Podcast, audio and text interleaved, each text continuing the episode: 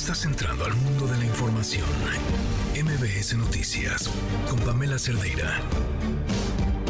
Jueves lluvioso desde la Ciudad de México y traemos mucha información. Lo más importante, los traemos a ustedes. Comenzamos. Salieron unos videos en donde se acusa a funcionarios públicos del estado de Chiapas. Piden que se les destituya la autoridad del estado y nosotros también vamos a investigar sobre el comportamiento de esos tres servidores públicos que están siendo señalados como cómplices o malos servidores públicos. Vamos a investigarlo como investigamos todos los casos en donde hay señalamientos de corrupción o de ilícitos. Ojalá y recapaciten y no quieran aferrarse a una acción completamente ilegal y contraria a los derechos humanos. Es un grupo que está enfrentado a otro grupo, pero eso es otro asunto, no tiene nada que ver con gente inocente. Y además no es el medio, no es la forma, no es el modo. Seguimos la investigación en el caso de Chiapas. Primero, que se libere a los detenidos sin ninguna condición, porque no están actuando bien quienes secuestraron a estos trabajadores que son inocentes. No, primero queremos que liberen. Ese no es el modo. Eso no lo vamos a aceptar. Son inocentes, están cometiendo un delito al tenerlos secuestrados. Si ellos dicen, lo hacemos porque hay tres funcionarios corruptos, el gobierno del estado de Chiapas tiene que investigar si hay elementos, si hay pruebas de que estos servidores públicos son corruptos. Si no, no. Y eso mismo también lo va a hacer el gobierno federal. Pero tienen que liberar a los que tienen secuestrado y son inocentes. Así de claro. No podemos permitir eso hemos escuchado con atención comunicados, comentarios de quienes expresan eh, su parecer de este método, este proceso que anunciamos hace unos días. Quiero decirte que es práctico, realizable, potente y distinto. Y es muy sencillo. Yo entiendo que muchos puedan hacer comentarios que respetamos. Primero, en todo proceso y en todo procedimiento que construimos con la sociedad civil, escuchamos a más de 500 organizaciones de la sociedad civil de todo el país ya decidieron sobre quién va a ser el candidato, hombre o mujer, ya les voy. Y ya se pusieron de acuerdo, son tan obvios, tan predecibles, tan evidentes, que puede ser que cuando yo les diga ya va a ser de dominio público. No, no, no, no, no. Dejen que pase el sábado. Si van al sábado, puede ser que, si no, el lunes o el martes. ¿eh? Pero hay tiempo, pero son muy obvios. Es el mismo bloque de siempre van a fracasar, porque la gente quiere la transformación. No es porque yo quiera dinamitar el proceso, sino es porque eso nos favorece y es lo que el pueblo quiere.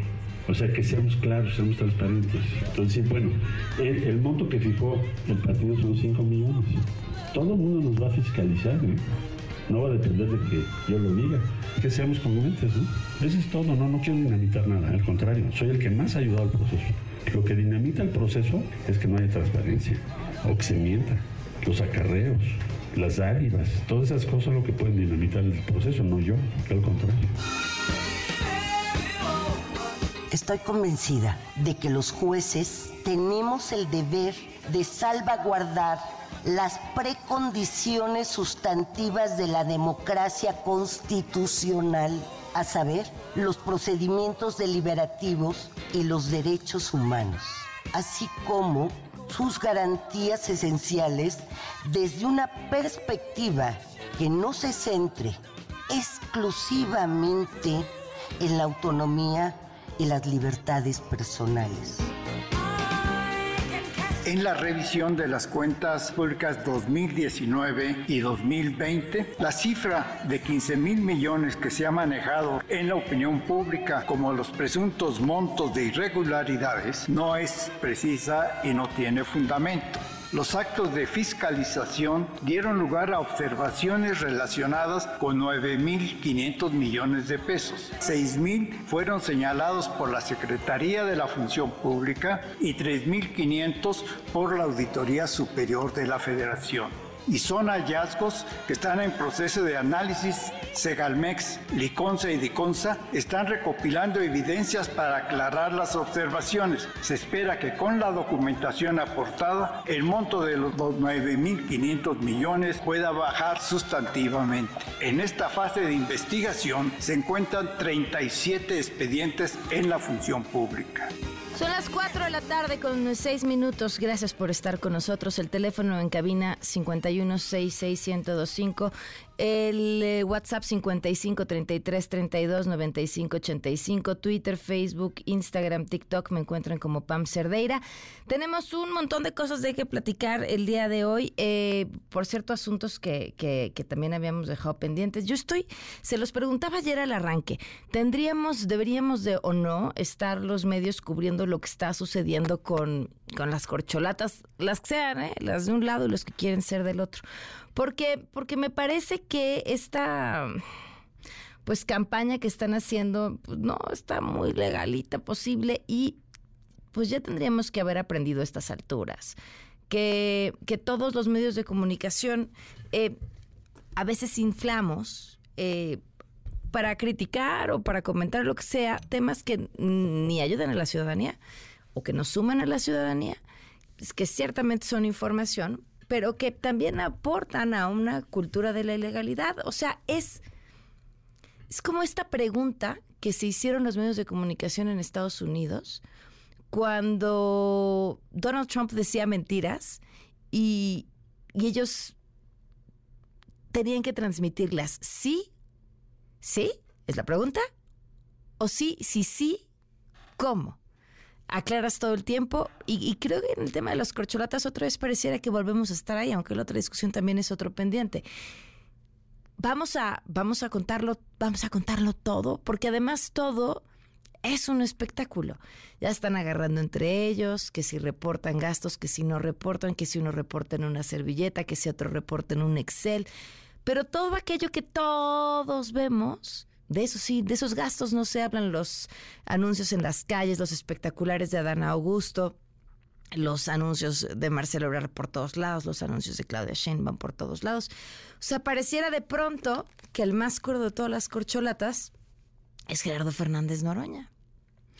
Eh, habrá que habrá que discutirlo y si no por lo menos que estos meses no nos pasen sin una sin una lección importante para, para los medios, pero sobre todo por el bien de las audiencias.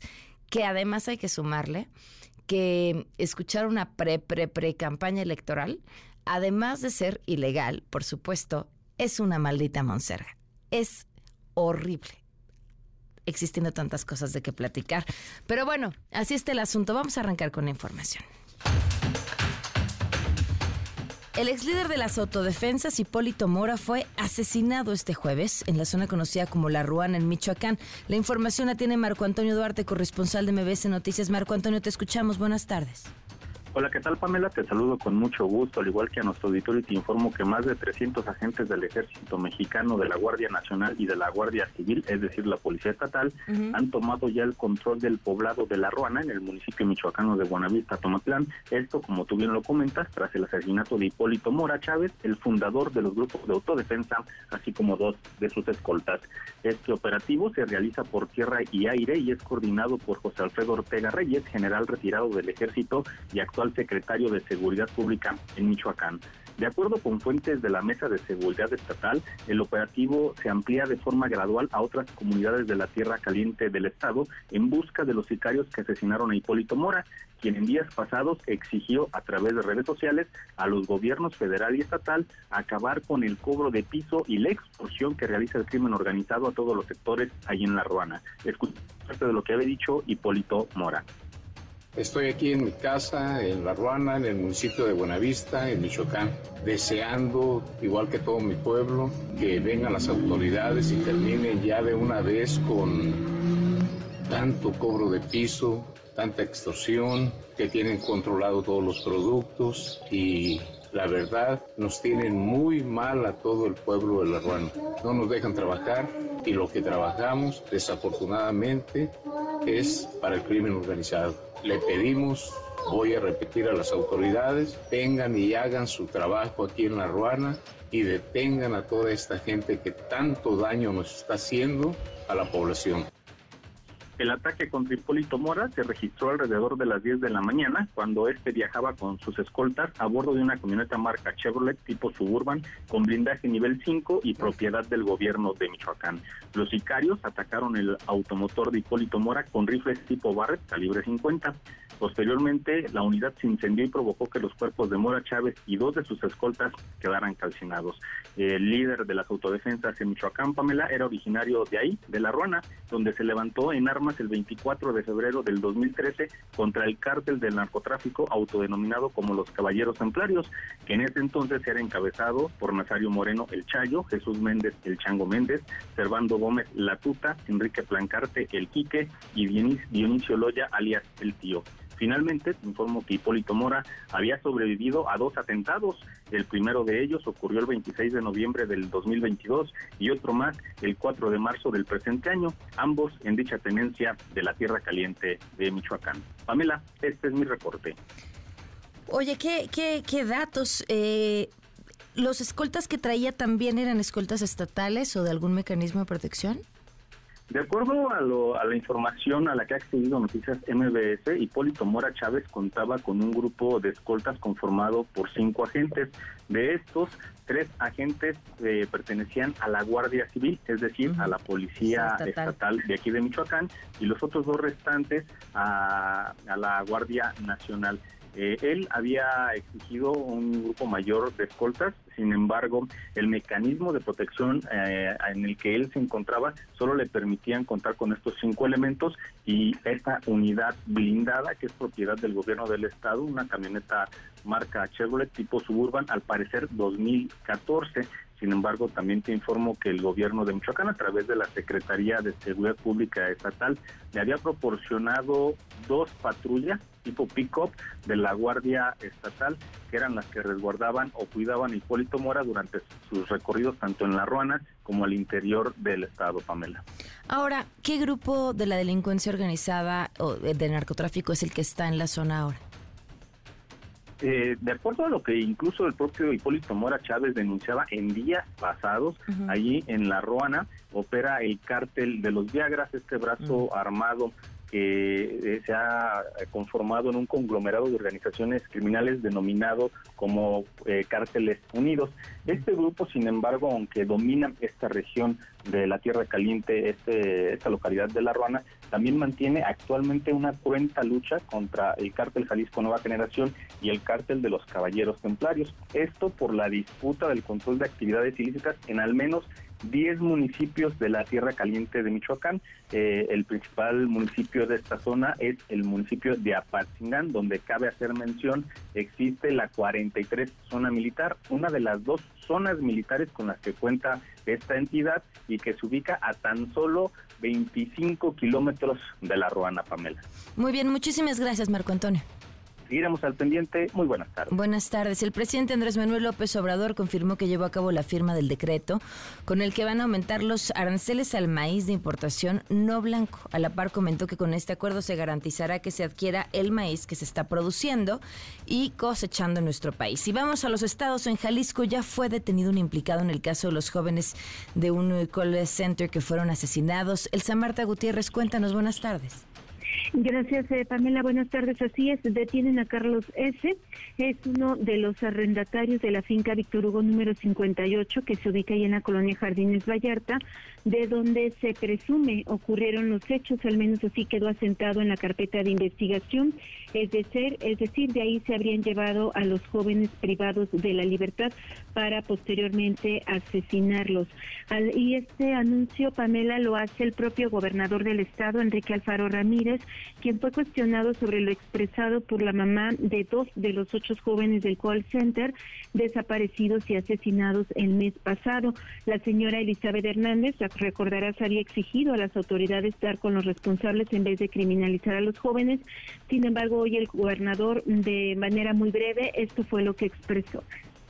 Ya la hay, también hay que estar más, también hay que estar más informados. Al rato Fiscalía les va a informar y hay primer detenido. Mucho. El fiscal se lo va a decir.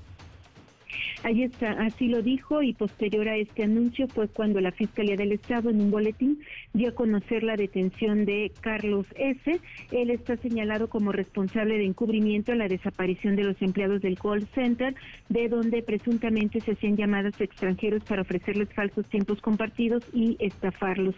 De hecho, este hombre ya está a disposición del juez segundo de control de enjuiciamiento y justicia integral para adolescentes para que se determine su situación jurídica. Estamos a la espera de lo que se decida en esta audiencia, donde se va a decretar eh, si fue legal o no su detención y posteriormente si sería o no imputado por este delito de lo que lo acusa la Fiscalía del Estado.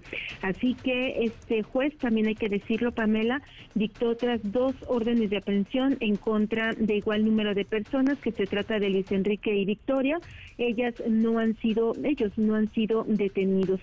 Y también comentarte que ya venció el plazo eh, que fijó la Comisión Estatal de Derechos Humanos en Jalisco para que la Fiscalía del Estado respondiera el informe que solicitó esta institución luego de la queja que interpusieron familiares de las víctimas del call center que demandaban agilizar la investigación para esclarecer el caso.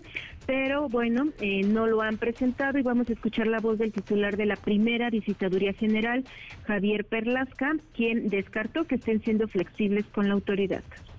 Nosotros lo que tratamos de hacer es ver por atender de la mejor manera la petición de las víctimas y por supuesto que la investigación de estos delitos y las consecuentes violaciones a derechos humanos se haga lo más completo posible. Por eso no nos cerramos a, a que si se pueden tomar más tiempo lo hagan, porque lo que buscamos es justamente esta certeza para que una vez que se resuelva la queja no nos queden hilos sueltos. Ahí está la voz del primer visitador de la Comisión Estatal de Derechos eh, Humanos, Pamela, y estamos a la espera de lo que decida el juez segundo de control, el Tribunal de Enjuiciamiento y Justicia Integral para Adolescentes, para saber qué es lo que decide con respecto a este primer detenido por este caso. Muy bien, pues estamos al tanto, Elsa Marta, muchas gracias. Al pendiente. Buenas tardes. Buenas tardes. Y nos vamos a Celaya. Explotó un coche bomba que hirió a varios elementos de la Guardia Nacional. Sergio Ortiz, corresponsal de MBS Noticias con la información. Te escuchamos, Sergio. Buenas tardes. Hola, buenas tardes. Un gusto saludarte, por supuesto, a nuestro auditorio. En efecto, el estallido de un coche cargado al parecer con explosivos dejó al menos 10 elementos de la Guardia Nacional heridos, tres de ellos de gravedad y siete con lesiones leves. Así lo afirmaron autoridades estatales. En los elementos castrenses atendieron aparentemente el reporte de un vehículo abandonado en las inmediaciones de la comunidad de South de Villaseñor. Pero el vehículo detonó, pues al parecer se trataba de un coche bomba, por lo que la onda expansiva y el fuego alcanzó a estos elementos de la Guardia Nacional. Los elementos afectados fueron trasladados de emergencia a hospitales de la ciudad para ser atendidos por médicos especialistas. Hoy por la mañana fueron trasladados al hospital militar en el municipio de Irapuato. Vale la pena resaltar que bueno, el cuerpo de bomberos acudió a la escena en compañía de autoridades de los diversos órdenes de gobierno para sofocar las llamas. Antiguo el gobernador del estado, dijo que los ataques elementos de la policía se dan como reacción por el trabajo en el combate al crimen organizado y las detenciones de criminales ligados asesinatos de elementos policíacos en días pasados también en el municipio de Celaya. Escuchemos. La detención de algunos individuos responsables del ataque de días pasados a policía, de ahí detenidos, y queremos revisar si este evento de noche está relacionado precisamente con, esta, con algunas de las detenciones o de si se trata algo directo contra la Guardia Nacional. Las investigaciones ya lo dirán. Bueno, hay que resaltar, Pamela, que estas detenciones son, como bien lo dice el gobernador, de ataques a policías en días pasados en el municipio de Celaya. Sin embargo, hasta este momento no se ha ofrecido información que hay detenidos por la explosión de este coche bomba y como antecedente hay que recordarlo, una bomba envuelta en forma de regalo fue entregada en un restaurante en Salamanca, Guanajuato, explotando al instante y causando la muerte de dos personas en septiembre de 2021. También en el 2021, pero en el mes de abril, en Guanajuato, la Sedena detectó drones cargados de explosivos, así lo informó en su momento el secretario de la Defensa Nacional, Luis Crescencio Sandoval. Pamela. Oye, ¿hay, ¿tienes tu antecedente o recuerdas una metodología como esta? ¿Es un coche bomba? Eh, no, Pamela. Hubo en alguna ocasión, hace aproximadamente dos años, eh, a donde se hablaba de un coche bomba que habría sido colocado en la refinería Antonio de Amor en el municipio de Salamanca. Sin embargo, las autoridades federales ya no eh, dieron más detalle sobre esto y lo más eh, cercano pues es este regalo eh, que fue entregado en Salamanca del que te comentaba y pues obviamente los drones cargados de explosivos encontrados también en el 2021 aquí en el estado. Qué dato, gracias. Buenas tardes, Juan, este Sergio. Buenas tardes. Gracias. En el Estado de México los maestros se manifestaron para exigir que les paguen asistencia, su asistencia a eventos cívicos en sus días de descanso. Nos vamos hasta allá. Juan Gabriel González tiene la información. Te escuchamos, Juan Gabriel. Buenas tardes. ¿Qué tal, Pamela? Auditorio, buenas tardes. Cientos de maestros mexiquenses mantienen y han extendido los bloqueos que desde la noche de ayer miércoles y todo lo que va desde jueves implementaron en varias avenidas y autopistas de la entidad como medida de inconformidad tras no recibir el pago de la prestación denominada asistencia a eventos cívicos en días de descanso. Las vialidades que conectan a la entidad mexiquense con la Ciudad de México están prácticamente colapsadas. Las arterias que llevan varias horas tomadas por el magisterio son Periférico en Naucalpan, la avenida Mario Colina en Tlalnepantla, Monumento al Maestro y Palacio de Gobierno en la ciudad de Toluca, así como las autopistas Texcoco, Lechería, México, Puebla y Toluca, Naucalpan, por mencionarse solamente algunas, Pamela. De hecho, ya hubo un enfrentamiento entre granaderos y maestros en Naucalpan, esto luego de que la Policía Estatal trató de desalojar el bloqueo y se reportaron por lo menos tres docentes lesionados y algunos uniformados alcanzados por proyectiles. Así fue el pleito. Escuchemos. Esta es la fuerza policial del Estado de México. Son agresores, represores y sobre todo cobardes, maestros de otra zona.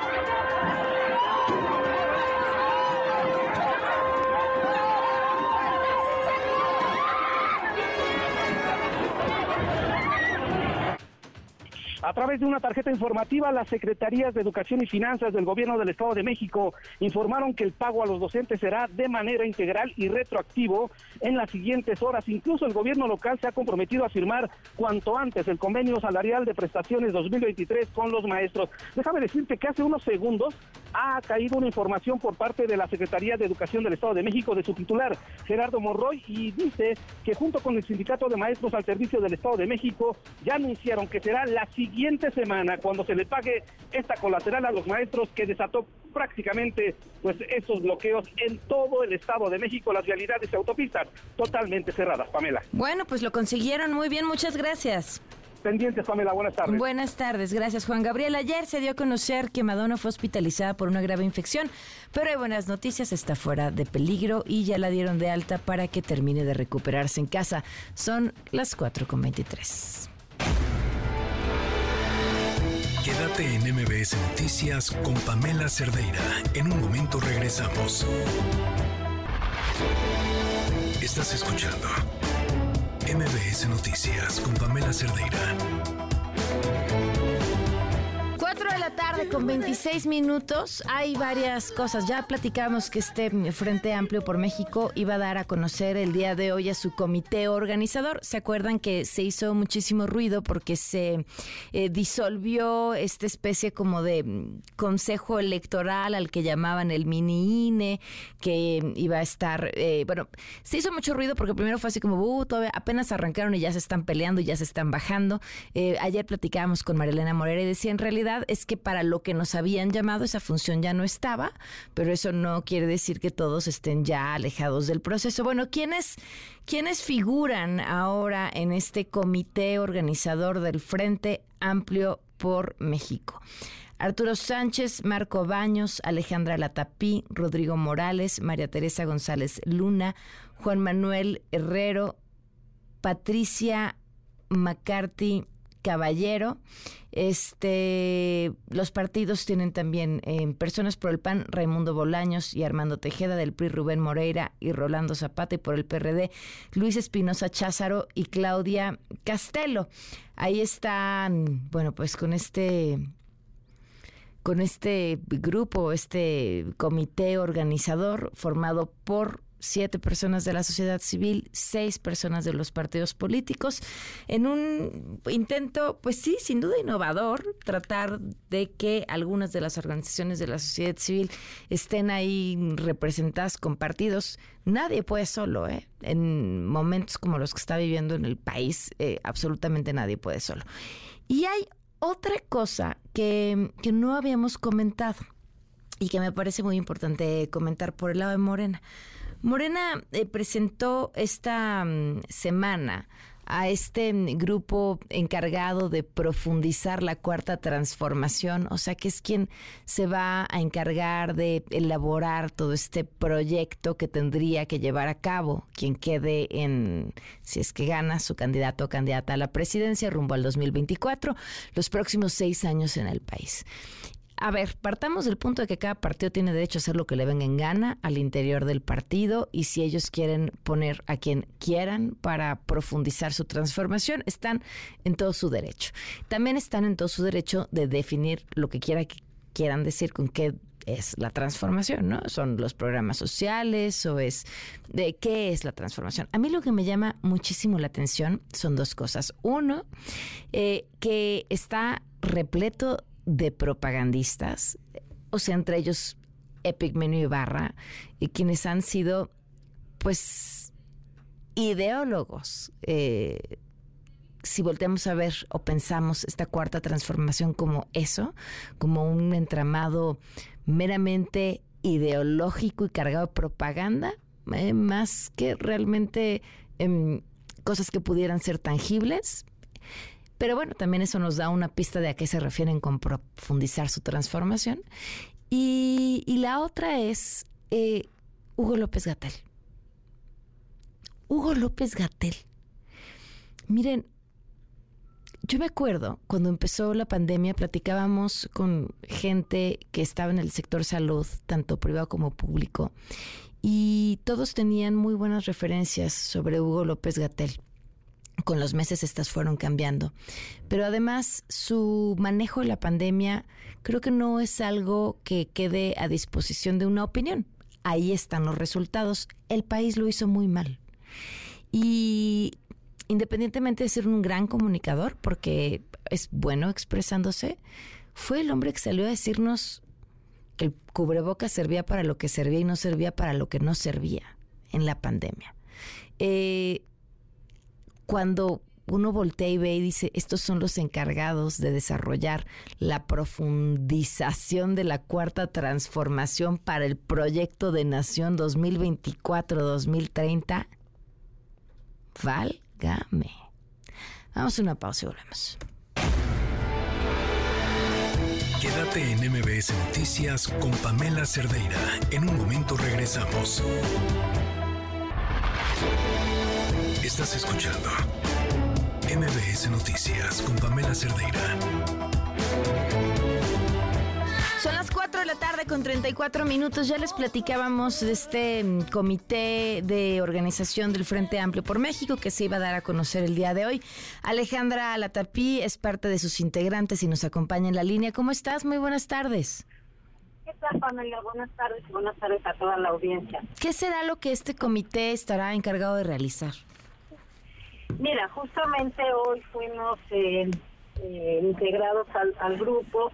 Estoy en camino a la primera reunión que ya tendremos precisamente para ir delimitando todas las tareas que tenemos en cuanto a la organización del proceso para seleccionar quién pueda ser la persona que sea responsable de la organización de este Frente Amplio por México. Las tareas incluyen desde redactar la convocatoria, ver cuáles van a ser los mecanismos de transparencia y rendición de cuentas, establecer todas las este, reglas eh, eh, para, para el proceso y la operación de lo mismo, checar la parte tecnológica, en fin, todo lo que conlleva la organización de, de este método para que al, al 3 de septiembre se pueda tener quién sería la persona responsable. Oye, eh, pues son todo, prácticamente todos los detalles en los que no habían, no se habían puesto de acuerdo, no habían anunciado. Claro, porque porque el anuncio primero fueron no te preocupes, te seguimos escuchando. A ti y a Google Maps.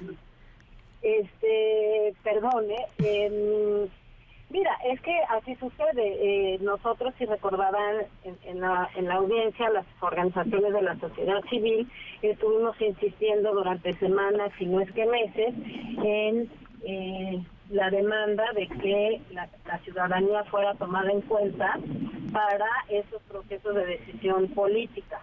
Los partidos atendieron nuestra demanda y pues acaba de diseñarse el método en lo general y precisamente ese método incluye que eh, expertos de la sociedad civil, como somos eh, varios exconsejeros y exconsejeras y un exdirector del Registro Nacional Federal Electoral en su momento, podamos ser quienes por mayoría definamos los pormenores de, de ese proceso. No se puede tener todo diseñado de antemano, precisamente por los tiempos que nos llevaron todas las negociaciones para definir que hubiera.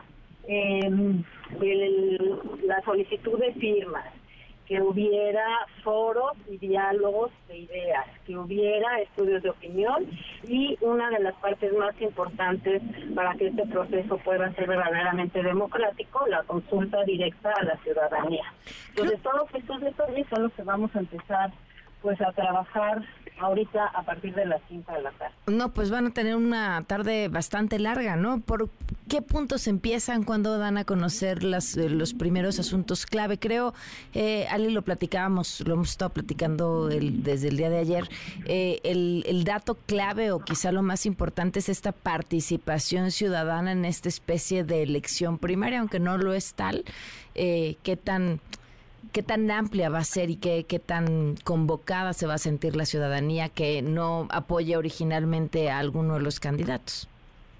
Mira, eh, esos son los detalles que tenemos que ir definiendo, pero lo que yo creo que es importantísimo resaltar es que esto se trata de un proyecto o de una propuesta y de un método inédito, histórico y que ojalá siente precedente para eh, futuras reformas electorales en donde no pueda dejarse todo solamente en manos de las representaciones de los partidos políticos, sino que cada vez más haya una convocatoria y una apertura a la, libre participación de la ciudadanía en, el ejercicio de sus derechos políticos. Creo que ese es el gran precedente y que los mecanismos que están eh, contemplados no son solamente un solo mecanismo, sino que en, en cada fase del proceso hay espacios para que quien quiera pueda participar.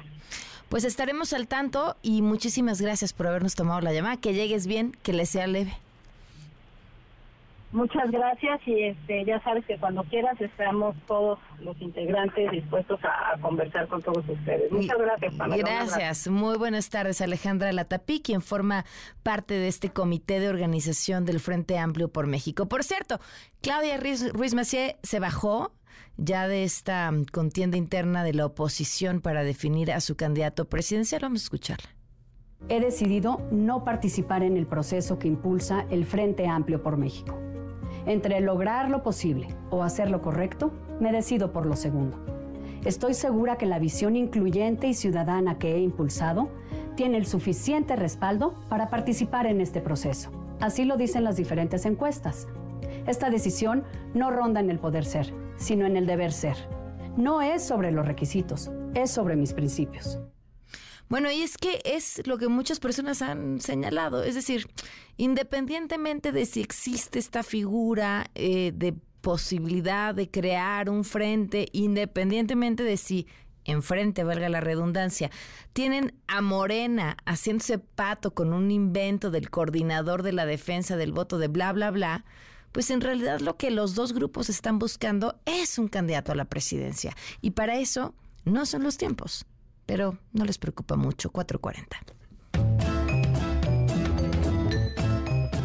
Funados de hoy, pues a Sandra Cuevas, que se puso a levantar bienes monstrencos en el Acuauhtémoc, eh, se estaba llevando mesas, banquitas, es, recordó eh, muchísimo lo que se hacía, ¿se acuerdan? En la Miguel Hidalgo. Eh, ¿Por qué dice? Bueno, porque las reglas del comercio son para todos y el comercio, este, que no van a permitir la invasión del espacio público, las banquetas, jardineras, son para el disfrute de los vecinos y que desde los operativos están todos los días, desde las 6 eh, de la mañana. Bueno, pues sí, eh, yo creo que además hay un fenómeno eh, post pandemia, ¿no? En el que, claro, como los lugares necesitaban, uno, reactivarse, dos, tener mucho más espacio al aire libre, se fueron ganando estos espacios. Ahora, de recuperación de vía pública, hijo, y sobre todo en la Cuauhtémoc, hay un montón, montón de problemas. 441. Economía para todos con Sofía Ramírez. Sofía, ¿cómo estás? Buenas tardes. Buenas tardes, Pam. Hoy vamos a hablar de los cinco años de la cuarta transformación y cómo vamos en nueve rubros específicos que creo que a la gente inevitablemente le interesan. ¿Tú me Bien, me encanta. Buenísimo, pues mira, primero que nada, recordemos que al principio el compromiso de eh, el presidente López Obrador era pues atender un cambio de gobierno que frenara la corrupción, que enfocara la atención en las políticas de desarrollo y obviamente pues eso implicaba una visión muy particular, entre otras cosas, de la industria petrolera, de un papel predominante del Estado en el sector energético, y bueno, pues un montón de etcétera, y cinco años después, pues a mí me gustaría comentar sobre estos nueve rubros, de los cuales dos van bien, sin duda buenas noticias. Uno, híjole, va más o menos, que es el tema del gasto público. A ver, espérame, espérame, ¿cuál va bien? ¿Cuáles dos van bien? Mercado laboral y tratado de libre comercio. Mercado laboral no es que hayamos resuelto el principal problema que es la altísima informalidad laboral, ni hemos resuelto la baja participación de las mujeres en el mercado. Dicho lo anterior, creo que hay que destacar que algo que va bien en la recuperación económica es justamente el aumento del salario promedio de las personas según Coneval, más o menos del 15% tanto para hombres como para mujeres. Ojo aquí, no transferencias, no remesas, ingresos salariales. Esto es importante porque obviamente deviene pues de una recuperación económica que no es solamente una eh, vaya atribuible al gobierno, pero sí creo que hay que reconocer que el aumento del salario mínimo en el periodo 2019 hasta 23, la reforma de subcontratación para que las personas que tenían trabajo vía outsourcing fueran contratadas por la vía formal y la reforma de vacaciones dignas de diciembre del año pasado han sido mejoras en la calidad del empleo y creo que esa agenda, pues, pues bueno, esperemos que se siga impulsando.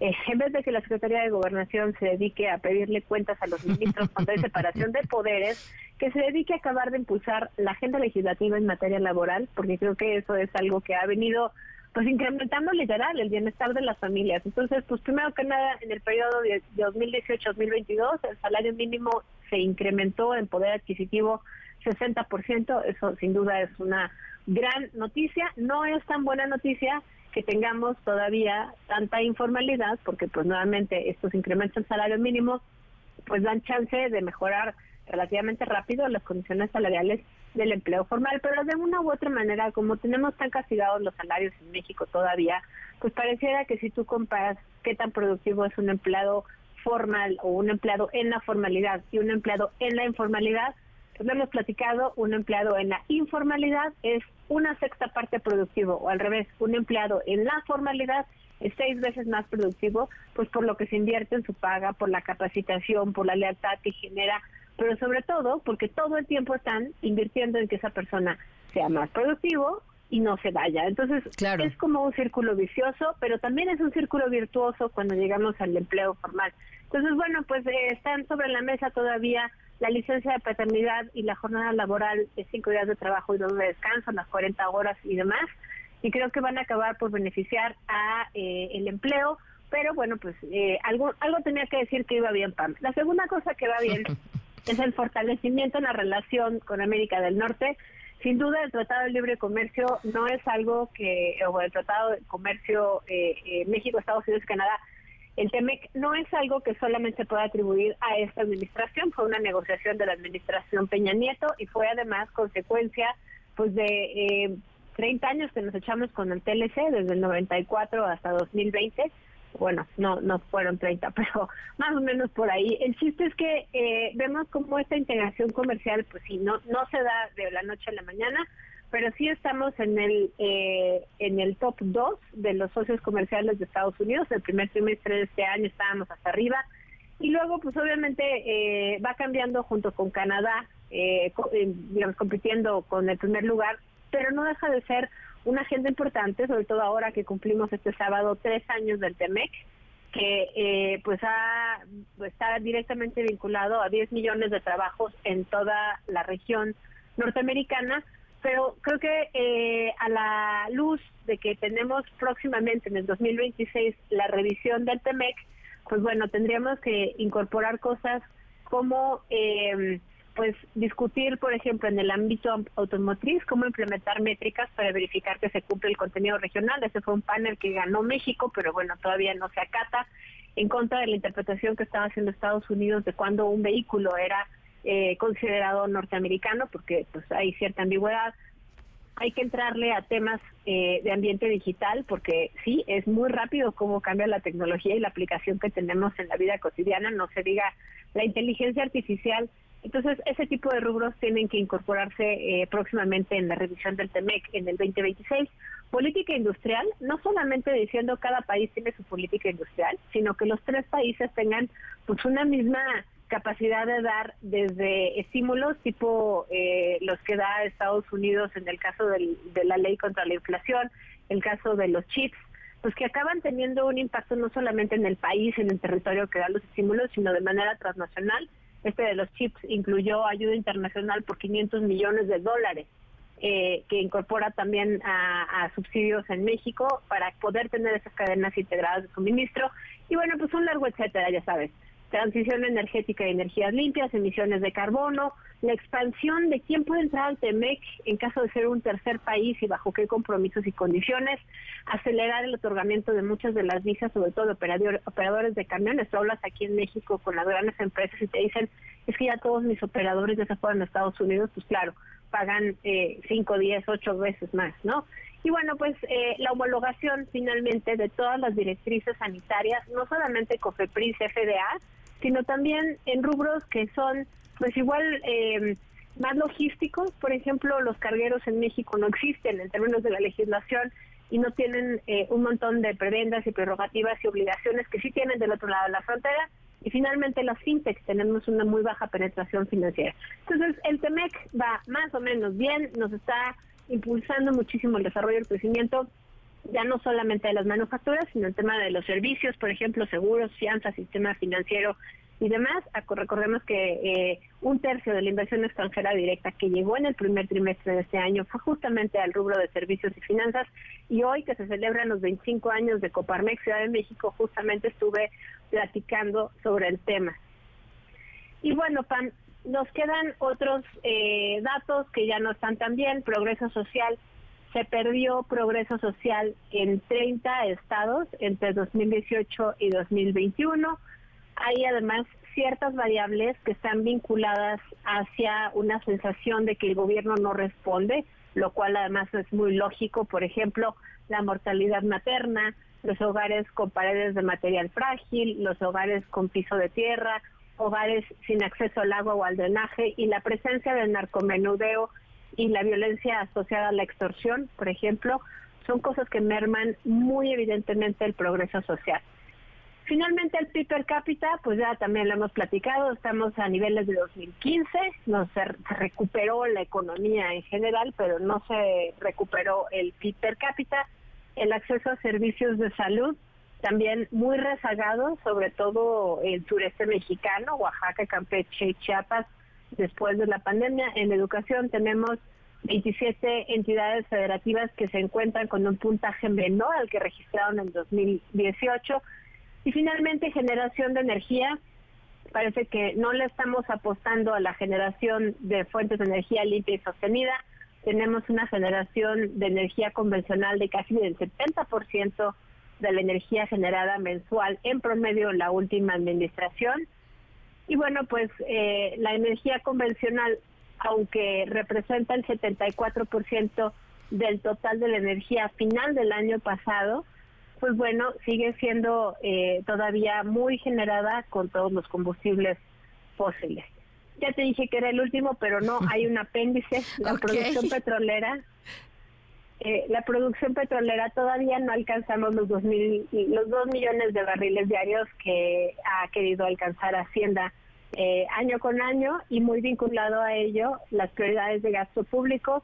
Todavía no hemos podido decir que existen evaluaciones, por ejemplo, del impacto social de algunas de las obras de infraestructura más importantes de esta administración y por lo tanto tendremos que esperar para ver cuál de estas grandes inversiones fue una buena idea.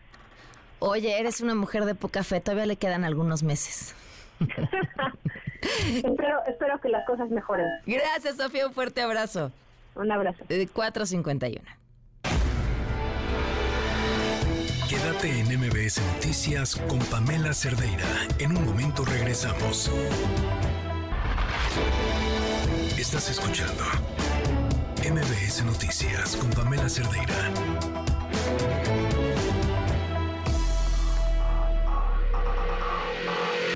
Lo mejor de tu estilo de vida digital y la tecnología. Pontón en MBS. Pontón, ¿cómo estás? Aquí Pavel estuvo jugando con tus este con tus juguetes y no no me no, me convenció. ¿Cómo te va? Este, pues, hola, Pam, ¿cómo estás? Pues justo estamos viendo en la mañana, vi un tweet, justamente un video de esta Xochitl Galvez, que estaba como un spot, ¿no? De, de, video, de, en audio, en video, eh, como contestándole a Claudia, ¿no? y pues todo fue generado con inteligencia artificial, todo, todo, tanto el video como el audio también, y hasta ella se ve, bueno, hay una foto de ella y como que mueve los labios, ¿no? Que bueno, pues ahí se ve medio medio fake, ¿no? Pero cada vez se está acercando Sí, cada vez va a ser mejor y a una velocidad brutal. Brutal, exacto. Entonces, el video, eh, no está mal, ¿no? Igual si no hubiera salido ella, pues igual dices, ah, mira, me lo produjeron así bien chido, ¿no? Y con y super edición. Pues ya cuando sale ella es cuando dices y sospechas, dices, mm, esa es una foto que nada más está moviendo sus labios. Digo, se ve, ¿no? Está como que de, lejos podrías decir, ah, pues tiene buen lejos, ¿no? Pero... Eh, pero el audio también es como algo sorprendente. Y justo habíamos platicado hace unas semanas eh, contigo acerca de la clonación de voces. Y justo ahí salí yo ahí clonándome mi voz y, y, bueno, pues justamente ahora tuve la oportunidad de clonar la tuya. Ah, con razón. Y entonces fue, no fue Pavel con tus juguetes, me lo mandó Pavel y pensé que lo... ¿Sabes qué? Pues, Siento que mi voz se parece mucho. Pavel, es cómplice de esta producción, ¿verdad? Entonces, este, ¿Te, parece si escuchamos primero al, a la, de Xochitl Galvez? A ver, ¿qué tal? Sí, claro. Vamos a escucharla. Me dice Claudia que no cualquier mujer puede ser presidenta. Y tiene razón. No puede quien no tiene con qué.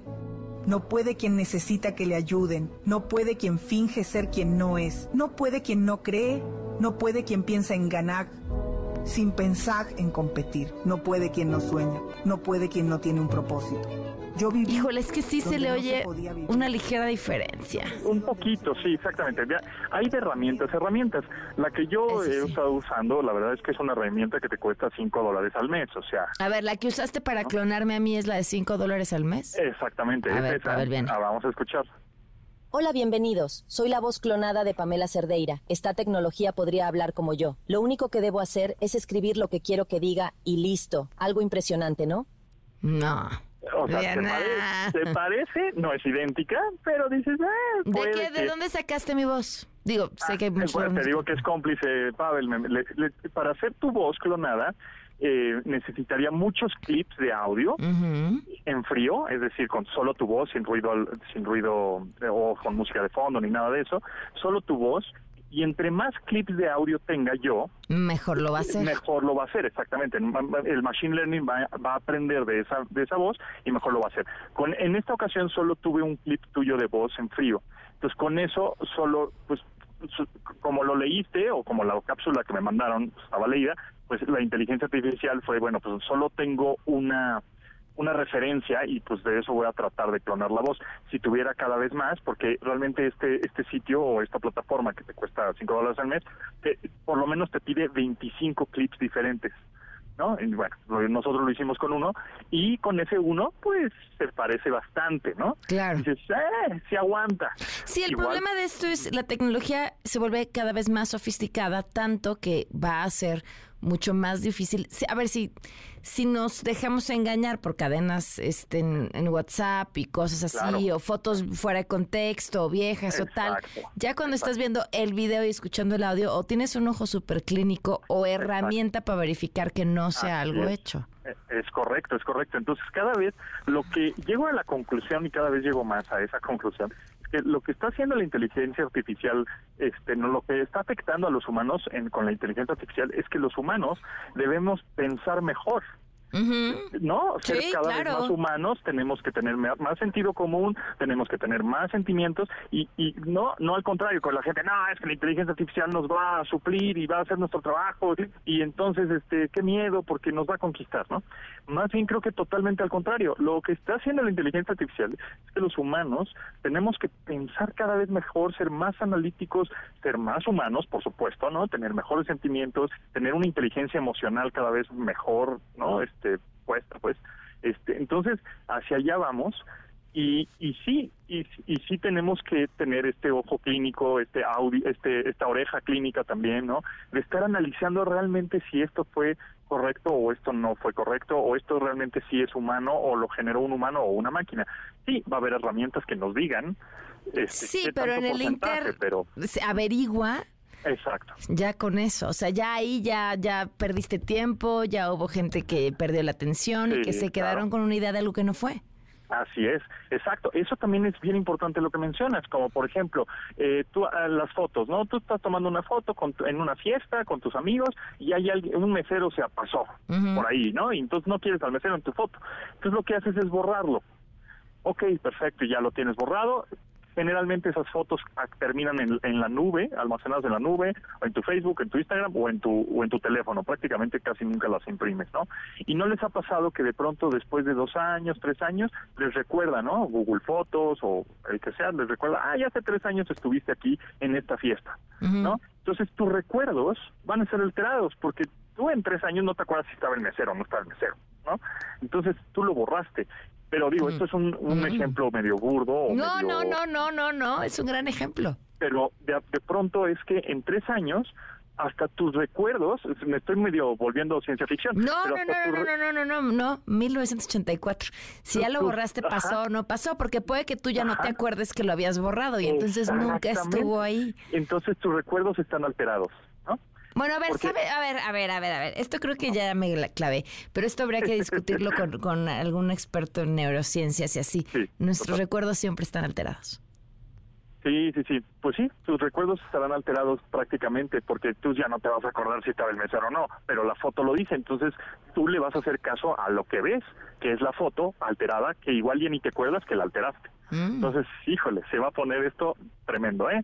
Así que yo nada más les digo, vayan, cada vez hay que meternos más a la, por más que se oiga raro lo que voy a decir, porque pues yo soy fan de la tecnología, es más, ahorita me voy a meter a un evento tecnológico de inteligencia artificial, tenemos que ser cada vez más espirituales, más humanos, sentido común, este, más artísticos y más creativos. más creativos, y te, y te decía, no sé si lo platiqué contigo, eh, Pontón, un curso que me pareció muy interesante de una chava que es CEO de una de estas empresas que hace inteligencia artificial para producción cinematográfica, donde ahí sí, o sea, ya no necesitan prácticamente nada para recrear lo que quieras. Claro, sí, y justo la, película ahorita de Indiana Jones, este, pues hicieron a Harrison Ford ya joven y se ve impresionante, o sea, dices, es Harrison por joven. Y ella, decía, el quizá el mayor reto, a ver, y creo que desde su perspectiva, yo creo que el, el mayor reto hoy con la inteligencia artificial es cómo vamos a hacer para que no aumente la desigualdad.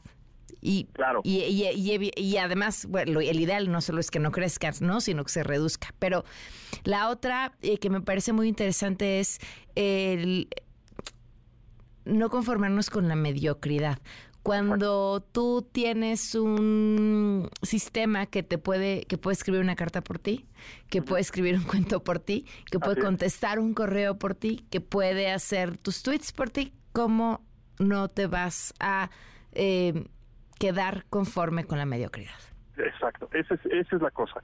Siempre es pensar mejor, porque si no te vas a hacer tan conchudo que la, la, inteligencia artificial o la tecnología pues va a trabajar por ti. Entonces tu crecimiento como persona y como humano va a estar estancada y mediocre. Exactamente, exactamente. Pues Pontón, qué, qué gusto escucharte. Gracias, luego nos tomamos un café y, nos clavamos en la textura. Me fascina la idea, que estés muy bien. Gracias, Pam, nos vemos. buenas tardes, son las 5 con 4. Pamela en MBS tiene para ti dos pases dobles para la obra La Golondrina, con la actuación de Margarita Sanz y un texto inspirado en el ataque terrorista del bar Pulse de Orlando, Florida, en junio de 2016. La cita es el 2 de julio en el Teatro Milán. Dos pases dobles para Vedette, la apuesta musical de Cabaret.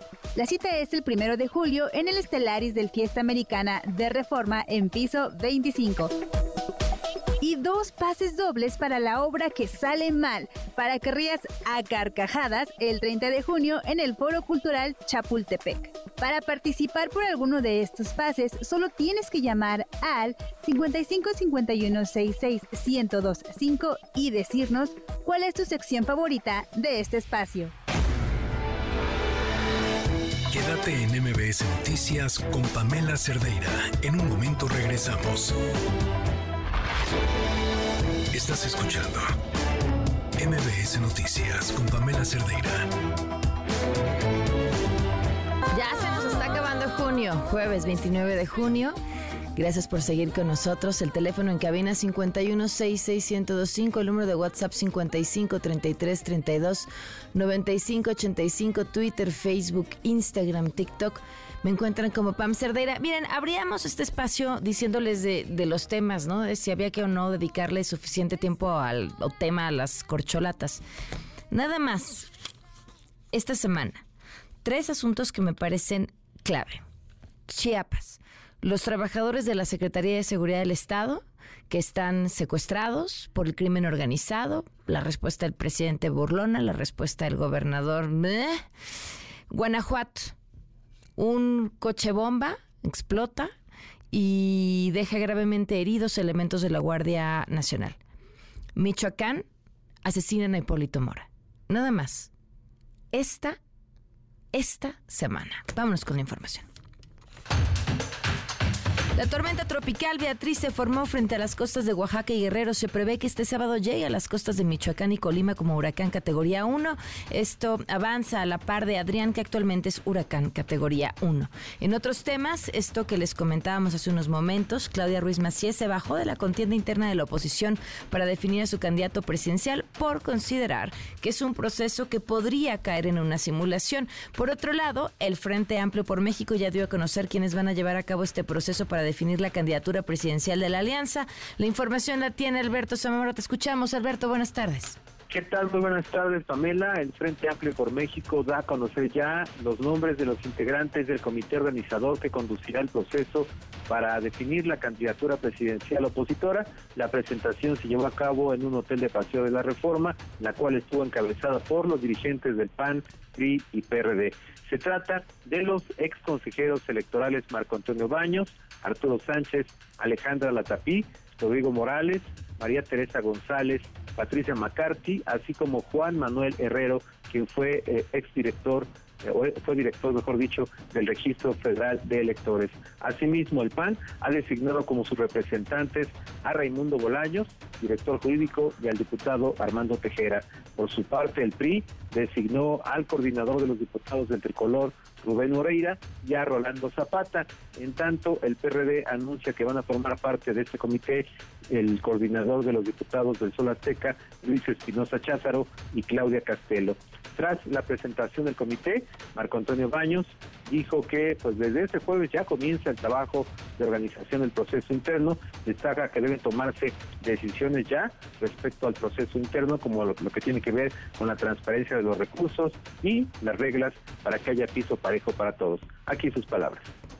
¿Cómo se va a publicitar el ejercicio? Ese es un tema que, por supuesto, nos va a ocupar en buena medida. ¿Cómo se va a generar un esquema adecuado en el marco de la ley para la rendición de cuentas? Ya eh, se hizo aquí eh, también la, eh, el anuncio de que se tendrá que sujetar a las reglas establecidas en la legislación electoral por las autoridades también y por los criterios y los reglamentos que hay. No se trata de usar cantidades de dinero que no se sepa de dónde vienen, se informó también que ellos van a tener una función de carácter honoraria y que ninguno de los especialistas milita en los partidos que conforman el Frente Amplio por México, aunque dijo Marco Baños que pues sí hay una interlocución con las distintas fuerzas políticas opositoras. Pamela, mi reporte. Gracias, Alberto. Buenas tardes. Gracias, buenas tardes. La jueza Angélica Sánchez interpuso un juicio de amparo contra la prisión preventiva justificada que se le impuso, ¿se acuerdan?, por estos presuntos actos de delitos contra la fe pública y tráfico de influencia. Sin embargo, dos jueces se negaron a revisar su solicitud. Y por otro lado, tuvo una suspensión contra posibles actos de tortura o maltratos dentro del penal de Pacho Viejo, donde permanece privada de la libertad. Y en otros temas, ya dos sujetos puestos bajo la medida de prisión preventiva oficiosa por el, asunto de la joyería de Plaza Antara. Este asalto, eh, pues, rarísimo, porque se da en una hora en la que la plaza está abierta, en la que hay gente, en la que ahora ya hay videos de que los cuates salieron prácticamente, pues no así con mucha prisa del lugar. Eh, bueno, toda la información la tiene mi compañero Juan Carlos Alarcón. Te escuchamos, Juan Carlos. Buenas tardes. Así es, Pamela, gracias. Muy buenas tardes. Un juez de control del Tribunal Superior de Justicia Capitalino impuso a Marco Antonio Yayuliza la medida cautelar de prisión preventiva oficiosa. Él es identificado por autoridades de la Secretaría de Seguridad como el sujeto armado que durante el robo en Plaza Antara realizaba la vigilancia, además de que amagó a un elemento de seguridad. En audiencia inicial, el Ministerio Público solo imputó por los delitos contra la salud, portación de arma de fuego y cohecho y seguirá preso en el reclusorio norte. La Secretaría de Seguridad destacó en sus informes que al momento de la detención Marco Antonio y Yulisa intentaron ex, eh, ecoechar, en este caso sobornar a los oficiales para no presentarlos, para que no fueran presentados ante la Fiscalía. En la audiencia, sus asesores jurídicos solicitaron la duplicidad del término constitucional, por lo que será el próximo 4 de julio cuando se resuelva si son vinculados a proceso. Respecto a la TikToker Yulisa, la Fiscalía solo la imputó por los ilícitos de cohecho y contra la salud, por la posesión de cocaína en el auto donde se les detuvo. Según las autoridades, ella no está implicada en el robo a la joyería de Plaza Antara. En la audiencia, los asesores jurídicos establecieron a la autoridad judicial que ambos son inocentes de los delitos que se les imputan. El lunes pasado, cuatro individuos, como lo observamos en las imágenes, perpetraron el asalto minutos después de las 17, de las 19 horas, con mazos y hachas para perforar los aparadores y robar los relojes. El sospechoso y la chica fueron detenidos la madrugada del martes, es decir, horas de después de este asalto en un vehículo en la colonia Náhuac, primera sección en Miguel Hidalgo. Los otros tres implicados, los que vimos precisamente en esos videos cuando perforaban los aparadores, siguen a la fuga, pero ya fueron identificados y la Fiscalía solicitó a la autoridad judicial las órdenes de aprehensión en su contra. Y es el reporte que tengo. Muchísimas gracias, Juan Carlos. Gracias, muy buenas tardes. Y eso fue lo que dijo Omar García Harfush. Al momento no los tenemos relacionados, sin embargo no lo podemos descartar porque faltan personas por detener, están, es muy reciente el hecho. Ya, si bien hay un detenido y, ya todos los vehículos que participaron están asegurados, los cuales nos permitió recabar varios indicios para obtener las identidades de los otros, tenemos que esperar a que avance un poco más la investigación, pero al momento no los tenemos relacionados. Es importante mencionar que ese mismo lugar, esa misma joyería, en esa misma plaza, sufrió un asalto en el 2017, que tampoco tiene que ver con, esta, con este robo del día de, que ocurrió el lunes. Jesús González, líder del Partido Verde en Copala Guerrero, fue encontrado sin vida cerca de la laguna de Cautengo. Esto después de que fuera secuestrado la tarde de ayer. Según sus familiares, fue interceptado por sujetos armados que se lo llevaron por la fuerza. Y en Chiapas sigue sin haber información sobre los elementos secuestrados de la Secretaría de Seguridad Local. Lizeth Cuello, vamos contigo. ¿Cómo estás? Buenas tardes. ¿Qué Pamela? Muy buenas tardes. Eh, bueno, pues ya familiares de estos 16 trabajadores de la Secretaría de Seguridad y Protección Ciudadana que fueron secuestrados el pasado martes aquí en Chiapas siguen sin saber de su paradero. Hoy decidieron bloquear una importante vía de comunicación, la Tuxtla San Cristóbal, para ejercer presión a las autoridades para que aceleren, dicen los familiares, las investigaciones y recuperen con vida a los trabajadores. Al menos así nos lo comentó Mariana, una de las hijas de eh, los eh, trabajadores que están secuestrados. Escuchemos lo que el día de hoy yo les pido, que nos ayuden, que, este, que difundan la información, que por favor nos ayuden. Son 16 personas que están desaparecidas. Repetimos, reiteramos y confirmamos que no son personas policías, son personas administrativas, trabajadores de sastrería, de la tortillería, del área este, administrativa dentro del Llano San Juan. Ellos no están armados. Estamos muy desesperados porque varios de ahí son personas hipertensas. No sabemos si tienen medicina, no sabemos si están comiendo, si los están hidratando. Comentaste que ya son más de 42 horas las que han pasado y los familiares aseguran que las autoridades no les han dado información desde la tarde de ayer, alrededor de las 7 de la noche. Este jueves, eh, Pamela, por fin, en la mesa de seguridad, el gobernador Rutilio Escandón aseguró que siguen trabajando para poder rescatar a los trabajadores. Escuchemos. Y en el caso de las 16 personas, trabajadores administrativos que cumplen con su labor todos los días en esta institución y que fueron secuestrados, estamos trabajando todos unidos, si no vamos a parar. Ya el ejército mexicano, la Marina, la Guardia Nacional, las policías, todos vamos a seguir con más intensidad hasta que aparezcan nuestros compañeros de trabajo, porque ellos solamente cumplen con su responsabilidad. El bloqueo de los familiares lo mantienen frente a la Secretaría de Seguridad y Protección Ciudadana, un grupo, y el otro, te repito, está en este tramo San Cristóbal, a Tuxtla Gutiérrez. Los automovilistas señalan que si bien les afecta este bloqueo, eh, entienden y apoyan a los familiares en esta eh, situación. Así nos lo confirmó Giovanni Reyes, un eh, automovilista que permanece en este bloqueo desde las 8 de la mañana. Escuchemos si fuera un familiar mío, también haría esto. Eh, un secuestro es un tema muy, muy delicado que implica pues, la privación de la libertad, pero no solo eso, es una afectación psicológica de la familia, de las personas que están rehenes, es una cuestión que no solo se va a decir ya los liberaron y ya vuelven a trabajar, sino tiene que haber un proceso psicológico, hay una tensión que va a haber, somos seres humanos.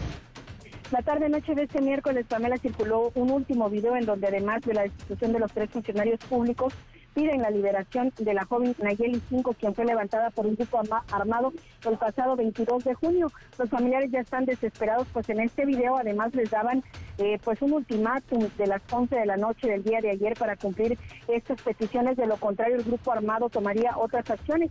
El día de hoy no ha circulado ningún eh, video para saber si los trabajadores siguen con vida. Y bueno, el operativo de las autoridades sigue todavía desplegado vía aérea y terrestre para dar pues con el paradero de estos trabajadores. Ese sería el reporte, Pamela. Qué horror. Gracias, Lizeth. Buenas tardes. Muy buenas tardes. Y mi compañera Rocío Méndez con lo que dijo el presidente también sobre este tema. Rocío, buenas tardes. ¿Qué tal? Muy buenas tardes, Pamela. Hubo un mensaje por parte del jefe del Ejecutivo Federal para quienes tienen bajo su poder a estos 16 trabajadores de la Secretaría de Seguridad en Chiapas. Escuchemos al presidente Andrés Manuel López Obrador. Seguimos la investigación en el caso de Chiapas. Primero, que se libere a los detenidos sin ninguna condición, porque no están actuando bien quienes secuestraron a estos trabajadores que son inocentes. No, primero queremos que liberen. Ese no es el modo. Eso no lo vamos a aceptar. Son inocentes, están cometiendo un delito al tenerlos secuestrados si ellos dicen, lo hacemos porque hay tres funcionarios corruptos. El gobierno del estado de Chiapas tiene que investigar si hay elementos, si hay pruebas de que estos servidores públicos son corruptos. Si no, no. Y eso mismo también lo va a hacer el gobierno federal. Pero tienen que liberar a los que tienen secuestrado y son inocentes. Así de claro, no podemos permitir eso. El mandatario federal Pamela también respondió a los amados de los secuestradores. Salieron unos videos en donde se acusa a funcionarios públicos del estado de Chiapas. Piden que se les destituya la autoridad del estado y nosotros también vamos a investigar sobre el comportamiento de esos tres servidores públicos que están siendo señalados como cómplices o malos servidores públicos. Vamos a investigarlo como investigamos todos los casos en donde hay señalamientos de corrupción o de ilícitos. Ojalá y recapaciten y no quieran aferrarse a una acción completamente ilegal y contraria a los derechos humanos. Es un grupo que está enfrentado a otro grupo, pero eso es otro asunto, no tiene nada que ver con gente inocente. Y además no es el medio, no es la forma, no es el modo. Pamela, el reporte al momento. Gracias, Rocío. Buenas tardes. Buenas tardes. 522. Una vuelta al mundo del deporte. El marcador de Rosa Covarrubias en MBS Noticias. Rosy, ¿cómo estás? Pam, ¿cómo estás? Buenas tardes. Esta noche la selección mexicana va a enfrentar a Haití en el segundo encuentro de la Copa Oro. Partido importante porque ambas escuadras se miden por la cima del Grupo B. Jaime Lozano habló respecto a este encuentro y sobre todo el tema de cómo se han acortado las distancias en CONCACAF pero creo que también de hace mucho tiempo los partidos fáciles de CONCACAF dejaron de existir. Hemos visto resultados como el de Jamaica con Estados Unidos, ayer con Canadá, que de verdad que no es no es no es tan fácil los partidos hay que ganarlos hay que trabajarlos hay que hay que ser muy contundentes porque cualquier equipo en estas instancias evidentemente unos más que otros pero te pueden competir y este viernes arranca la apertura 2023 de la Liga MX. América debuta ante Juárez en el primer partido de la temporada en una nueva etapa, esta vez bajo el mando de Andrés Jardín. El entrenador brasileño habló de las expectativas que tiene en el equipo y de cómo se han estado pues acomodando y acoplando en este en esta nueva aventura. No descansas mucho, duermes poco, acuerdas muy temprano eh, pero una pasión muy grande, una energía muy grande. Siento que los jugadores están igual viviendo intensamente este inicio, ilusionados con, con lo que podemos hacer juntos, que bien, que mañana ya las cosas ya sobre todo esta energía que, que, estamos metiendo todos los días aquí, que ya se refleje en la, la, cancha, que, que, el equipo sea un equipo con mucha actitud, mucha energía, mucha gana, eh, y encaramos este próximo torneo como el torneo de nuestras vidas, ¿sabes? De... Y bueno, Pam, continuamos con información de la Liga MX porque este viernes va a ser un día clave para el conjunto de Chivas. Solo faltan detalles para que el rebaño incluya en sus filas a Eric Gutiérrez quien regresaría al fútbol mexicano luego de casi cinco años en el PCB. Por cierto, el colombiano Willer Dita llegó este jueves a la Ciudad de México para realizar las pruebas médicas con el conjunto de Cruz Azul. Una vez pasando los exámenes médicos, la máquina pues ya anunciaría de manera oficial su fichaje. Y en Juegos Centroamericanos y del Caribe, la mexicana Paola Longoria consiguió el pentacampeonato en los Juegos Centroamericanos. Venció a la guatemalteca Ana Martínez por 3-1. Longoria domina este evento desde Cartagena de Indias en 2006 y el racquetball mexicano dio más preseas doradas. En dobles femenil y varonil también subieron a lo más alto del podio, mientras que en duelo de mexicanos por el primer lugar, Eduardo Portillo derrotó 3-0 a Rodrigo Montoya. Y nos vamos a las grandes ligas porque ayer fue una noche histórica, no solo para el dominicano Domingo Germán, el pitcher de los Yankees lanzó juego perfecto en la victoria de los neoyorquinos de 11 carreras por cero sobre los Atléticos de Oakland, siendo apenas el vigésimo cuarto juego perfecto en la historia de las grandes ligas y el cuarto para un lanzador de los bombarderos del Bronx y el primer dominicano en tener un juego perfecto. Germán lanzó nueve entradas, ponchó a nueve rivales con tan solo 99 lanzamientos y por si fuera poco, entró a un selecto grupo de cuatro pitchers en conseguir juego perfecto con menos de 100 lanzamientos, además de ser, bueno, el primero desde 2012 en lanzar juego perfecto en grandes ligas. El último había sido Félix Hernández de los Marineros de Seattle. Y en la NFL, bueno, pues la liga suspendió a cuatro jugadores por casos de apuesta. Isaiah Rodgers Sr., Rashad Berry de los Colts y el agente libre Demetrius Taylor fueron suspendidos indefinidamente durante la temporada 2023. De acuerdo a David Portman de ESPN, algunas fuentes le dijeron que Rodgers realizó más de 100 apuestas, incluida al menos una en un juego que involucra a los Colts.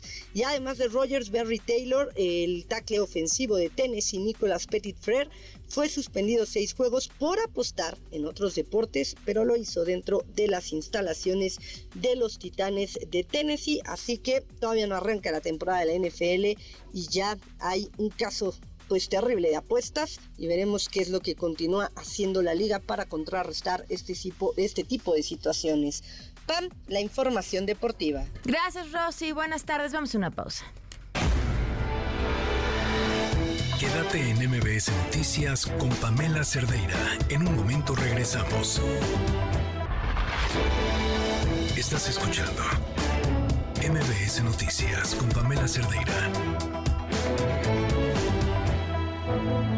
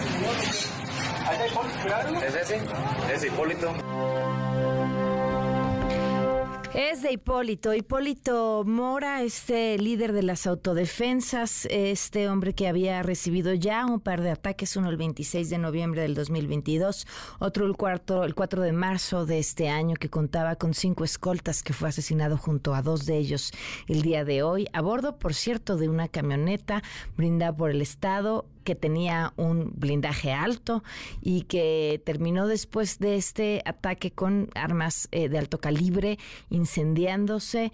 Eh, así, así la situación en la Ruana. Le agradezco muchísimo a Víctor Hernández que nos acompaña en la línea. ¿Cómo estás, Víctor? Buenas tardes. Pam, buenas tardes a tus órdenes. Pues este, eh, hacemos un breve resumen al iniciar esta hora y decíamos, a ver, Chiapas, 16 eh, elementos, bueno, elementos no policíacos, eh, pero personal administrativo de la Secretaría de Seguridad, secuestrados por el crimen organizado. Guanajuato, un coche bomba, un coche bomba explota y hiere de gravedad elementos de la Guardia Nacional. Michoacán, asesinan de la forma en la que acabamos de narrar a Hipólito Mora. Todo, todo esta semana.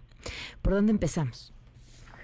Eh, pues las, las tácticas del crimen organizado ciertamente están subiendo de tono y especialmente en Michoacán tenemos zonas altamente conflictivas como Tepalcatepec que empezaron a observar eh, tácticas como el uso de drones, de municiones de mortero que en principio son exclusivas del ejército mexicano y que no se explica cómo acabaron en manos de cárteles porque tampoco es que sea un tipo de munición fácil de adquirir en una armería en los Estados Unidos. Eh, el ataque contra Hipólito Mora eh, es, de gravedad en el sentido de que iba en una camioneta blindada y no es fácil dejar una camioneta de ese tipo en esas condiciones completamente calcinada. Como referencia podemos recordar el atentado contra Omar García Harfuch, que a pesar de que se utilizaron eh, fusiles Barrett calibre 50 y se estaba utilizando munición muy superior al cual estaba eh, certificada esa camioneta, eh, pues no acabó, como, como vemos las imágenes de la camioneta de Hipólito Mora, que además hay que recalcar, tanto ese vehículo como sus escoltas estaban otorgados como una medida de protección por parte del gobierno de Michoacán. Y, eh, a ver, ha, habido cierta discusión sobre si esto ya podría eh, nuevamente ser un criterio para decir que en México hay narcoterrorismo. Yo todavía tengo mis reservas porque si lo comparamos con escenarios como Afganistán o Irak, no tenemos todavía una frecuencia o una sistematicidad de estos eventos como para poderlo decir y porque el terrorismo tiene muchas maneras que no necesariamente se reflejan en el medio como se utiliza la violencia, sino más bien en la finalidad. Eh, por eso tenemos formas de bajo presupuesto de terrorismo, por ejemplo, en, Hijo, de bajo presupuesto, sí, sí, sí.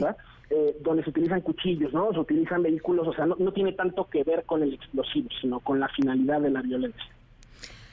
Híjole, eh, sí, pero bueno, creo que más allá de la discusión sobre si eso no eh, narcoterrorismo, eh, a ver, la, el tema es la estrategia de seguridad no va a cambiar, ¿no? Ya nos lo dijeron, ya nos lo dejaron claro y, y esta semana tendríamos que estar de verdad mucho más preocupados por esto que ha pasado que por dónde están las corcholatas. Claro, y a ver, Michoacán, reitero, es el mayor ejemplo de que las intervenciones militares o la construcción de cuarteles no es por sí mismo una estrategia que resuelva a largo plazo las crisis de violencia, porque Michoacán siempre todos los sexenios tiene este tipo de picos de violencia que suelen motivar algún tipo de despliegue federal, que se apacigua un ratito el Estado y vemos cómo como, conforme se van las fuerzas federales, eh, la delincuencia vuelve a, agarrar momentum y vemos este tipo de incidentes. Em, y ahora también eh, habría que pedirle cuentas al gobierno federal sobre el despliegue, porque hubo algunos incidentes fuertes de violencia como los de Tepalcatepec, que a lo mucho motivaron a la Guardia Nacional a mover un par de compañías, un par de regimientos, pero sí vimos que de pronto de la nada aquí en la Ciudad de México salieron miles de guardias nacionales que quién sabe dónde estaban guardados eh, para de pronto empezar a patrullar el metro, ¿no? Es decir, no, tampoco queda muy clara cuál es la lógica con la cual el gobierno eh, despliega a los soldados disfrazados de guardias nacionales, pero queda claro que en Michoacán, donde evidentemente haría falta una nueva intervención federal, eh, pues no, no, no hay personal que se esté dedicando a eso. Tenemos a la Guardia Nacional correteando migrantes, a la Marina ahora encargada del aeropuerto de la Ciudad de México, entonces pues no, no, no sé ni siquiera si haya disponibilidad de esos elementos. Oye, y en el caso de Hipólito Mora, ¿qué, o sea, ¿qué decir sobre este personaje también, sobre esta em, creación de las autodefensas, que digo, ya nos tienen más que acostumbrados, pero en su momento fue todo, todo un fenómeno que trataba de explicar la situación que estábamos viviendo?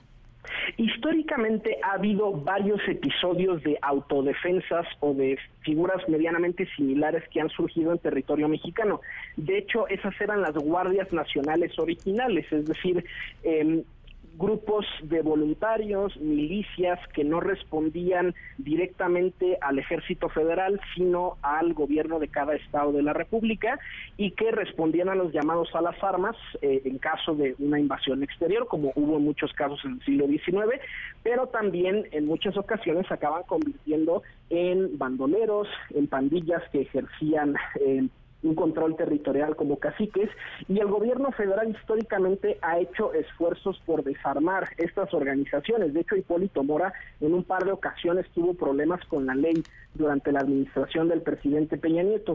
hay, hay dos lecturas que le podemos dar a este atentado porque ha sido muy sistemático. Varias veces lo intentaron hasta que lo lograron podría ser una venganza histórica de aquellos personajes con quienes antagonizó en su momento cuando recién se crea este grupo de autodefensa, eh, pero también lo podríamos leer como eh, pues una medida de represalia de alguno de los cárteles que operan en Michoacán, puede ser el Jalisco Nueva Generación, puede ser la nueva familia michoacana, que le parecía incómoda su presencia, que estorbaba a la operatividad del día a día en Michoacán para estas organizaciones y que decidieron eliminarlo. Entonces las dos posibilidades están abiertas, hay que ver qué arroja la investigación, pero eh, es altamente probable que se utilizaron cosas incluso más pesadas que un barrio de calibre 50, podría tratarse de alguna mina antivehículo, podrían ser granadas RPG, eh, no lo sé, pero es, es verdaderamente difícil dejar un vehículo blindado en estas condiciones. Víctor, te agradezco mucho que nos tomes la llamada para seguir hablando de esto. Eh, es volver a hace cinco años cuando, cuando se dijo en esta mesa, en este espacio, en otro horario, muchas, muchas, muchas veces Esta no es la estrategia, esto nos va a seguir pasando, incluso puede ser peor. Ni hablar. Ahí estamos. Gracias, Víctor. Pa, muchas gracias. Mi Twitter, arroba arbitrus 1805. Muy buenas tardes. Y esto, ya, cambiando de tema, cambiando de energía, cambiando de todo. El diccionario de L. Figueroa. Diccionario para principiantes. Chairismos, fifismos y otros mexicanismos políticos. Bienvenidos a este rincón de la sabiduría, de la introspección, de la convergencia entre el lenguaje político y nuestro día a día. Hemos recibido muchas cartas en las que nos preguntan qué significan esas palabras que aparecen en el inicio de la sección. Aquí la respuesta a esas y otras preguntas. Chairismo. Chairismo. Propio del chairo Dícese de frases o palabras que usan los amlovers para propagar el humanismo mexicano. Fifismo. Fifismo. Propio del fifí. Dícese de frases o palabras que usan los fifís para poner sana distancia con los chairos. Chairo. Chairo. Homo sapiens malhumorado que tiene la habilidad de seguir con los ojos cerrados a otra persona. A esta habilidad se le conoce como lealtad ciega. Fifi, Fi, Fi, personaje antagónico de la obra de teatro escrita y dirigida por ya sabes quién. Chayote, cha, yo, te. Alimento natural rico en recursos públicos que habitualmente consumen maromeros y equilibristas al servicio del régimen. Y eso es todo por hoy, Pam. Los esperamos la siguiente semana con más palabras para iluminarles el día. Tengan para que aprendan. Gracias, Cele. Quédate en MBS Noticias con Pamela Cerdeira. En un momento regresamos. Estás escuchando MBS Noticias con Pamela Cerdeira. Un análisis preciso del ámbito nacional e internacional. Es Rashabot en MBS Noticias. Ezra, ¿cómo estás? Muy buenas tardes. Hola familia, buenas tardes, buenas tardes al auditorio. Bueno, pues estamos ya metidos de lleno en lo que serían las campañas presidenciales. Falta pues más de un año para que esto mm, pues se termine por aterrizar, pero lo que queda claro es que hay ciertas sorpresas que comienzan a generarse y esto provocado porque pues otra vez alguien que aparece como candidato, o en este caso candidata antisistema, fuera de la estructura de partidos, es la que decidió entrar en la contienda. Y esto ha generado, me refiero por supuesto a la presencia de Xochitl Gálvez, una, una situación muy distinta de la que teníamos anteriormente. Hace unos momentos, seguramente ya lo informabas, Claudia Ruiz Macías se baja de la contienda, dice que ya ella ya no le entra, y eh, empezamos a ver esta esta confluencia de sectores de la sociedad opuestos, por supuesto, al gobierno, que dicen esto es lo que se necesita, una candidata que no esté ligada a intereses de partido, una candidata, bueno, por supuesto, mujer, que tenga preparación y algo importante, no solo que tenga preparación, sino que haya pues surgido de los sectores populares, que es digamos, la bandera con la que la cuarta, la cuarta transformación trata de encontrar... legitimar a todo el mundo. Una, una, una especie de propuesta exactamente legitimar. Y en ese sentido, pues se convencieron a Xochitl, Xochitl no quería, ella quería ser la jefa de gobierno de la Ciudad de México, estaba metida ahí, y pues la presión se dio, se dio por muchos eh, lugares, eh, no solamente sectores empresariales, sino también eh, actores políticos que vieron en ella una posibilidad real. Es alguien que tiene problemas en términos de su disciplina y esto va a tener que trabajarlo. Disciplina no en el trabajo, me refiero, simplemente en obedecer órdenes o eh, de repente o eh, actuar en función de lógicas partidarias. Hay que recordar que finalmente eh, los políticos tradicionales panistas la consideran un chivo en cristalería, o sea, alguien que entra, rompe, hace, deshace, sin importar las formas, sin importar, digamos, los, los acuerdos populares que se hagan. Eh, eh, fue alguien que tuvo errores, sin duda, en su en su acción de gobierno en la Miguel Hidalgo, cuando fue jefa entonces de la delegación Miguel Hidalgo, Pamela, porque lo que ahí pues sucedió es, sí, hubo un trabajo directo de vigilar, de estar metida, de combatir corrupción, pero al mismo tiempo de repente designaba a gente que no tenía la capacidad para eso, porque eso es lo que le falta a Xochitl, una especie de equipo, de gente confiable, inteligente y que además no esté tan acelerada como ella, como para poder establecer políticas concretas. Hay que recordar además que le, los panistas le achacan a Xochitl que después de su gestión pues perdieron a Miguel Hidalgo por un momento un bueno, era en, 2018 y eh, todo el efecto López Obrador, y luego, bueno, pues finalmente lo recuperaron ya con otra con la otra figura, pero lo que sí es claro es que eh, Xochitl representa ese modelo de, por un lado, acción política, por otro lado, eh, ruptura con lo tradicional, con el establishment y la posibilidad de confrontar a una candidata que pues aparece ahí en el tablero ya como amarrada, aunque ahí están todavía los dimes y diretes como Claudia Sino. Y bueno, pues tan, tan es así que eh, esta estrategia del Frente Amplio de hacer ruido, más allá de su desorganización y sus formas contradictorias entre modelos de partido y modelos de sociedad civil, lo cierto es que en la aparición, la irrupción de Xochitl cambia, cambia la ecuación. Figuras como Santiago Krill, por ejemplo, que tendrían un, tienen un peso importante en el PAN y son un liderazgo claro, pues ahora tendrán que confrontar con esto que se han dado a llamar la Xochitl-manía o esta espuma, algunos creen que no va a durar mucho, pero que por lo pronto está apostando a salir de lo tradicional, a romper con las estructuras. Veremos si finalmente lo logra, si consigue, por supuesto, las firmas, si finalmente gana la eh, encuesta y, por supuesto, pues lo que sería la consulta, pero eh, hoy sí nos queda claro que por ahí para para finales de agosto la, la terna, quien dice, está prácticamente amarrada de lo que serían los tres los tres grandes de la del Frente Amplio, que serían Xochitl por un lado, Enrique de la Madrid por otro lado, sería digamos el candidato, y por ahí algún periodista, si es que llega por ahí a, a, colarse dentro de la de la terna para hacer un poco de equilibrio, pero en todo caso queda claro que se trata de acciones que tendrán que derivar en candidaturas de unidad, de lo contrario, pues estaremos ante una ruptura y el gran interrogante que es Movimiento Ciudadano. ¿Qué va a hacer Dante Delgado cuando esto parezca? Yo lo que está esperando de qué lado voltear la tortilla, del lado que pueda beneficiarlo más y que pueda garantizarle, por supuesto, la existencia del partido y la posibilidad real de seguir más allá del 2024 para él.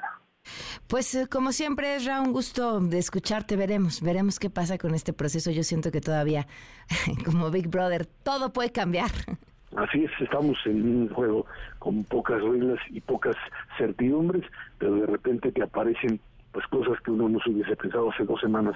Nadie estaba pensando en más Xochitl Galvez. Por ahí le cerraron la puerta del palacio y le abrieron otras puertas. Así es. De la competencia política. Así es. Muchísimas gracias, Ezra. Un fuerte abrazo. Gracias, hasta luego, buenas tardes. 551. Nos acompaña en la línea el doctor Samuel Siman, compositor mexicano, autor de la música original de la cantata épica Cuitlahuatzin. Y bueno, pues van a estar en Bellas Artes presentándose. Samuel, gracias por acompañarnos. Al contrario, muchas gracias por invitarme. me da, siento así como una especie de culpa de tener una conversación eh, por encima de lo que estamos escuchando. Pero bueno, pues si no, ¿cómo nos vas a platicar, verdad? Cuéntanos, ¿cuándo van a estar en Bellas Artes? Eh, bueno, mira, lo primero que te quiero comentar es que Bellas Artes no lo ha anunciado oficialmente. ¿Por? Pero pues, porque están, eh, creo que están todavía en una fase, momento en que lo van a avisar como tal, que lo van a anunciar entonces sé que estamos al aire y nos están escuchando y todo eso. Y sí va a ocurrir, etcétera, y sí va a ser en Bellas Artes, pero vamos a esperar que el anuncio oficial venga también de Bellas Artes. Eso es lo primero que quería aclarar.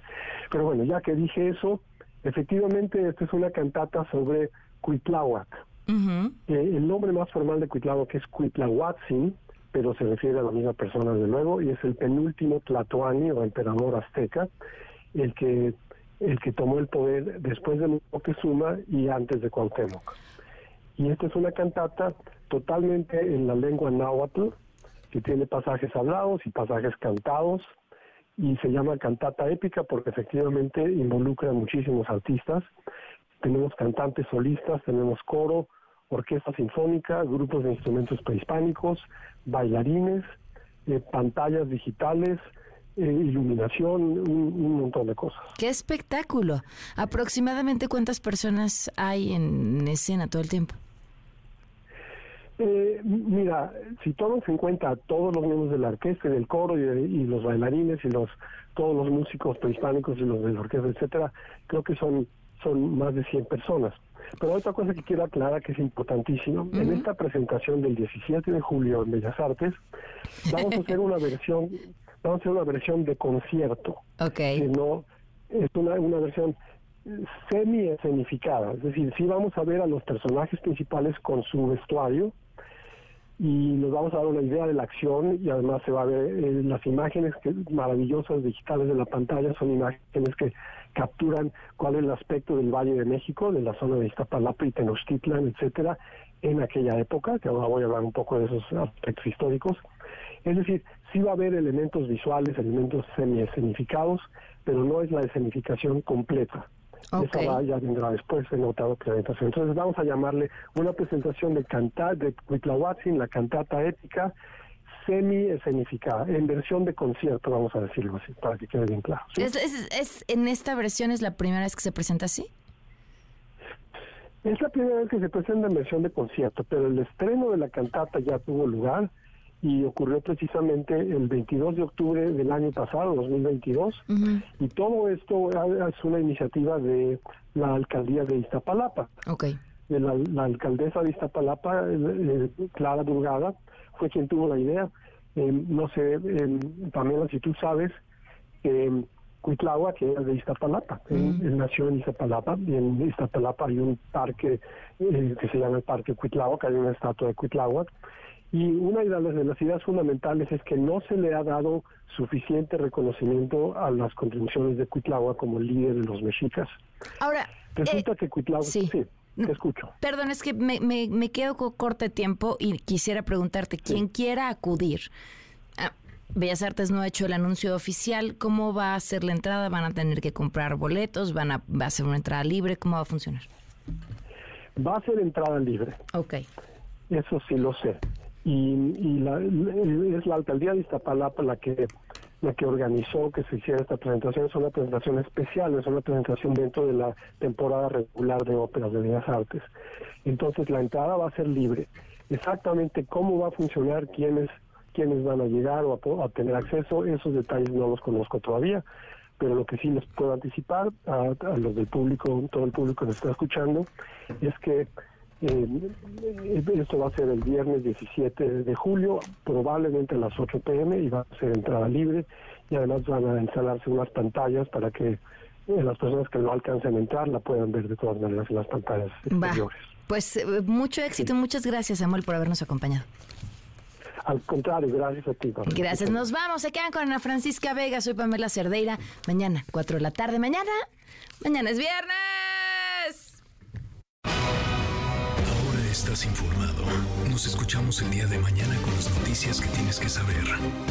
MBS Noticias con Pamela Cerdeira.